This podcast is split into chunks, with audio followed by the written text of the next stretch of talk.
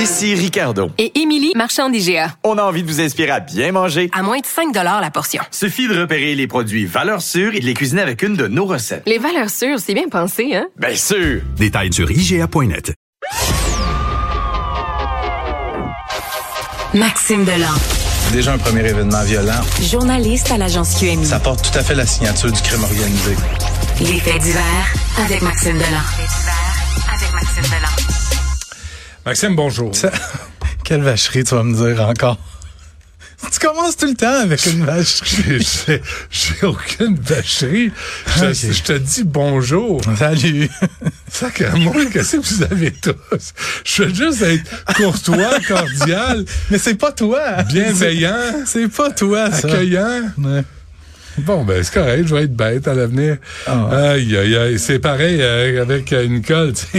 Là, on passe de ça à une femme de 61 ans poignardée à Laval. Ouais, ça se passe hier en début de soirée dans une résidence de la rue Paradis. On est dans le quartier Vimont à Laval. Mireille Martin, 61 ans, qui aurait été poignardée à mort par son neveu de 30 ans. Neveu, pour bien comprendre, la, la femme habite au premier étage, le bâtiment principal. Son neveu habite dans un logement au sous-sol. Il y a des voisins qui ont raconté ils ont eu une vision d'horreur. Là, on est en début de soirée. Ils ont vu à un moment donné Mireille Martin sortir de chez elle en pleurant. Euh, clairement, elle venait d'être poignardée. Elle s'est effondrée en plein milieu de la rue. Puis il y a une voisine qui disait quand elle est tombée, je savais qu'elle était morte. Évidemment, les, services d'urgence qui arrivent, on tente de la réanimer. Euh, ça n'a pas fonctionné. Son décès a été constaté. Sixième meurtre de l'année à Laval. Mais son neveu que quand les policiers arrivent, on veut procéder à son arrestation et lui, il crie tuez-moi, tuez-moi, tuez-moi. Écoute, il a été transporté à l'hôpital lui aussi en, avec en contention chimique. Moi, c'était la première fois que j'entendais ça. On lui a donc administré quelque chose pour le calmer. Euh, déjà que c'est troublant comme histoire, les circonstances du meurtre le sont encore plus parce que dans- au cours de l'après-midi, donc environ une heure et demie avant le meurtre, la femme, la victime, a contacté les policiers parce que euh, elle disait qu'elle avait peur de son neveu, il avait un comportement erratique. Les policiers sont allés là en compagnie des premiers répondants, des ambulanciers et d'une intervenante psychosociale pour, bon, regarde, vérifier l'état du, du jeune homme, du neveu de 30 ans, pour parler aussi à la victime. Finalement, on est reparti sans rien faire. Sauf que je, je te vois, je te vois la, la- la face. Il faut, faut que tu comprennes que quand il se présente là, bon, pour les policiers, pour l'arrêter, par exemple, il faut qu'il y ait un crime qui a été commis ou qui, pour les ambulanciers de l'amener, il faut qu'il représente vraiment une réelle Non, mais ils menace. peuvent faire de la prévention aussi. Ils peuvent faire de la on va te prévention. sortir de là, on va t'amener faire un tour de char, tu vas te calmer le gros nerf, euh, parce que si elle a appelé, il y avait une raison. Ouais. Si elle avait peur, il y avait une raison. Il y avait une raison, mais quand il se présente sur place, en bout de ligne, c'est l'intervenante sociale qui va décider oui ou non on l'amène. Mais au moment où les, les gens se présentent là et le, le suspect répond à toutes les questions, puis il a l'air dans un état ner- un état d'esprit Ouais, sain. La, la, la tante en haut a peur. Je- ben oui, mais tu peux pas commencer à aller faire un tour de char comme tu dis à tous les gens qui font peur à leurs voisins. Ben y a des, ben premièrement, Oui, ben oui. non, je suis pas d'accord parce Mais que pourquoi elle a peur de toi, mon ami? Pourquoi ta tante a peur de toi? On va aller faire un tour de champ, Mais on va se là, parler. regarde, je vais faire l'avocat du diable. Peut-être que la tante a peur pour rien? Tu sais, je parle pas de ce cas-là en particulier, mais en général. Ouais. Imagines-tu le monde qui va commencer à appeler la police pour dire, ouais, là, j'ai peur de mon voisin. Là. Ben, tu veux une visite aux voisins, ils servent à quoi, mais les ça, polices? mais c'est ça qu'ils ont fait. Ils- Puis il faut faire attention. J'ai fait beaucoup d'appels à des policiers ce matin pour savoir vous faites quoi dans une situation comme ça? Puis ce qu'on me répétait, c'est que c'est l'intervenant social qui va avoir le dernier mot. Puis pour nous, les policiers, il faut aussi être prudent. On comprend que la dame a peur, mais nous, on va on va interagir avec la personne en question, Ah, le elle est suspect. morte, là. C'est ça. Sauf qu'il y a personne qui veut ça. Puis, il faut pas oublier que ce gars-là, qui habite là, a lui aussi des droits. Tu sais, on peut pas le prendre comme ça puis décider de l'amener, de le détenir de façon provisoire.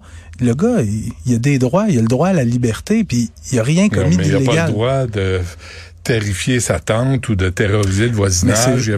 c'est- a ça aussi, là. Mais je peux pas te dire pourquoi exactement elle avait peur. tu sais. Le comportement, il semble que c'est par rapport au comportement de son neveu. Mais c'est d'une tristesse, cette histoire-là. Je- Mais assurément des, des, des parce que ça se questions qui vont se répète. C'est plus que triste, ça se répète, Ouais. Tu sais, des exemples, là, de, de meurtres comme ça, ou d'attentats, ou d'agressions dans une famille. Mm-hmm. Puis euh, les gens sont au courant, la police est prévenue, puis on n'a rien fait. Mais il y a une distinction à faire avec, par exemple, le- le- les cas de violence conjugale où la femme porte plainte contre le gars et là, le gars revient pour la tuer. On n'est pas là. Tu sais, le, le- le suspect qui a été arrêté dans ce dossier-là, aucun antécédent criminel. Et les gens qui le connaissent ne comprennent pas. Il semble qu'il était sain d'esprit. Ouais. Donc, voilà. Si la madame appelle la police Mhm. parce qu'il y a une raison, Je comprends. devrait prendre ça au Je sérieux. Euh, deux ados arrêtés pour quelle raison? Euh, ben, des incendies criminels. Tu sais, je te parle souvent que les nos jeunes sont de plus en plus euh, criminalisés. Depuis le printemps dernier, il y a un couple de Ville-Mont-Royal qui a été visé quatre fois par des incendies criminels. Trois fois sur le- leur véhicule personnel et une autre fois dans leur commerce d'impression qui est dans Ville-Saint-Laurent. Mais dans la nuit de mercredi à jeudi, il y avait de la surveillance policière autour de leur maison. Et là, nos deux ticounes sont arrivés avec des cocktails Molotov.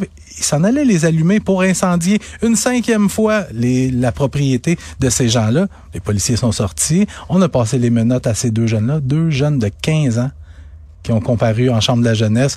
Et comme tu le sais, Euh, petite tape ses doigts, puis ils sont, sont sortis. Mais il y a un troisième suspect qui est en fuite là-dedans. Mais pourquoi on s'en prend à ce couple-là? Je veux quand même être prudent dans ce que je dis, mais la femme qui est visée par ces incendies criminels-là est engagée dans une bataille judiciaire avec deux de ses frères. Elle les poursuit au civil pour 2 millions de dollars parce que ces deux frères ont déjà travaillé pour sa compagnie d'impression et à un moment donné sont partis, ils ont parti leur propre entreprise d'impression et ce que la femme dit, c'est que ses frères leur auraient volé des clients. Puis ça, mais, ça- mais là, c'est juste une impression. Oui. Oh, oh. Et T'es en forme pour un vendredi. OK, oui, quand même. Euh, et quoi? Pour finir, Oui. mon dernier sujet, pour te prie. mettre de bonne humeur, j'allais juste pour toi. Les pédophiles Bon, bon. dans la main des policiers ontariens. Euh, c'est la police de Durham en Ontario, en banlieue de Toronto, qui, dans les derniers jours, on décide de faire une offensive pour les pédophiles. On fait quelque chose qui s'est déjà fait, mais on publie sur un site de petites annonces une offre pour des services sexuels avec un enfant. Toi puis moi, on fait... euh, mais euh, c'est une fausse annonce, là, on s'entend.